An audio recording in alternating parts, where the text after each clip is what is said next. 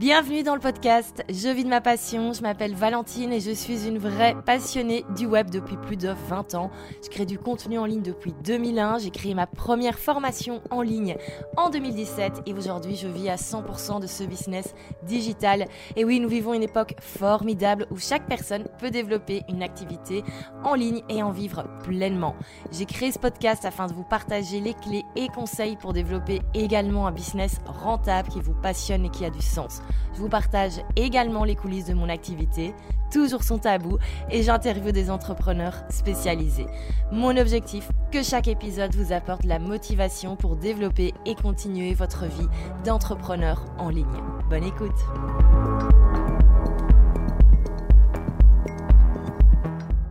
Bonjour et bienvenue dans ce nouvel épisode, nouveau format comme vous pouvez le voir désormais. Je vous retrouve tous les mardis, jeudis et dimanches pour des épisodes plus courts, pour des capsules de 5, 7, 10 minutes grand maximum de manière à pouvoir ben, travailler sur des points très précis, aller droit au but comme je l'ai fait et surtout ben, vous apporter encore plus de qualité. Et petite nouvelle, vous pouvez également retrouver ces épisodes sur YouTube en format vidéo. Donc si vous aimez bien YouTube ou si tout simplement vous avez envie de voir euh, mes magnifiques expressions de visage quand je parle, eh ben tout ça est sur YouTube.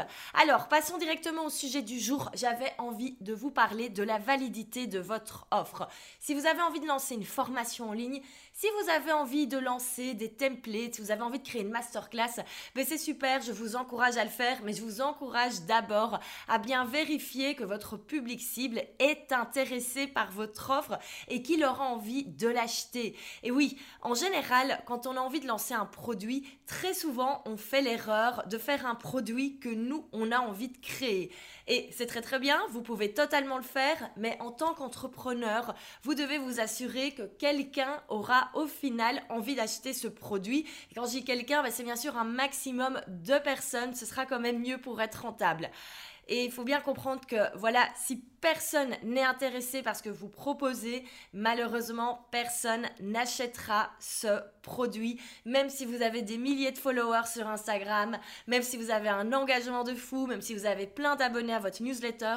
Si au final, vous proposez une offre, par exemple une formation en ligne qui n'intéresse personne, et eh bien personne ne l'achètera. Et eh bien oui, parce que le public, il achète des produits dont il a besoin, il n'achète pas des produits pour vous faire plaisir. Par exemple, ben, une personne qui est super bien chez elle, qui adore son intérieur, qui à chaque fois quand elle rentre chez elle, elle a l'impression d'être dans un temple zen, ben, cette personne ne va jamais acheter une formation sur le feng shui, même si une personne qu'elle adore sur Instagram sort une formation sur le feng shui, elle n'en a pas besoin. Par contre, qui pourrait acheter cette formation sur le feng shui ben, C'est quelqu'un qui peut-être a du mal à s'endormir ou qui se sent pas à l'aise le soir chez soi, qui a l'impression de ne pas arriver à se détendre, de ne pas avoir un peu ce petit cocon qu'on recherche tout dans notre habitation. Donc il faut vraiment bien comprendre ben, le besoin du public vu que notre offre va répondre à ce besoin. Alors comment est-ce qu'on fait pour connaître le besoin? Ben, En fait il suffit tout simplement de demander à son audience. On a quand même la chance maintenant avec Internet de pouvoir directement toucher nos futurs clients et on peut directement communiquer avec eux, ce qui n'était pas forcément toujours possible avant. Alors moi je vous recommande deux choses pour bien identifier le problème de votre client cible de manière à créer la bonne offre qui répondra à son problème et donc l'offre qui la rendra envie d'acheter. Alors il y a deux choses que je vous conseille. La première, c'est de faire une enquête une fois par an, une grande enquête. Euh, moi, je le fais toujours au mois de décembre parce qu'en général, c'est la fin de l'année quand on fait le bilan. Euh, mais vous pouvez bien sûr la lancer à n'importe quel moment de l'année. Et donc, dans cette enquête, en fait, vous allez tout simplement demander à votre audience, à toutes les personnes qui vous suivent sur les réseaux sociaux. Vous allez leur demander en fait quelles sont leurs problématiques, quels sont leurs besoins et pourquoi ils n'arrivent pas à résoudre ce problème par eux-mêmes. Et là, vous allez voir, vous allez tout de suite vous rendre compte en fait des vraies problématiques de votre public cible et vous allez voir qu'est-ce que vous pouvez réellement créer comme offre pour les aider. Et alors moi ce que je fais toute l'année, ça je le fais vraiment tout le temps sur Instagram, c'est de faire en fait des petits sondages pour tout simplement savoir quels sont les besoins à un moment moment donné, à un moment précis. Euh, donc si par exemple j'ai envie d'organiser une masterclass payante, et eh ben très souvent j'ai plutôt faire des petits sondages pour savoir un peu les thématiques tendances du moment, parce que parfois il y a des thématiques assez fortes qui ressortent à certains moments de l'année, et donc ça me permet un petit peu, ben, voilà, de, tâter l'audience, d'un petit peu savoir comment ça se passe, de savoir quels sont les besoins, euh, vraiment à un moment spécifique et en temps réel. Euh, en 24 heures, on a les résultats du sondage et ça permet vraiment d'avoir une très très bonne vue sur les besoins de son audience.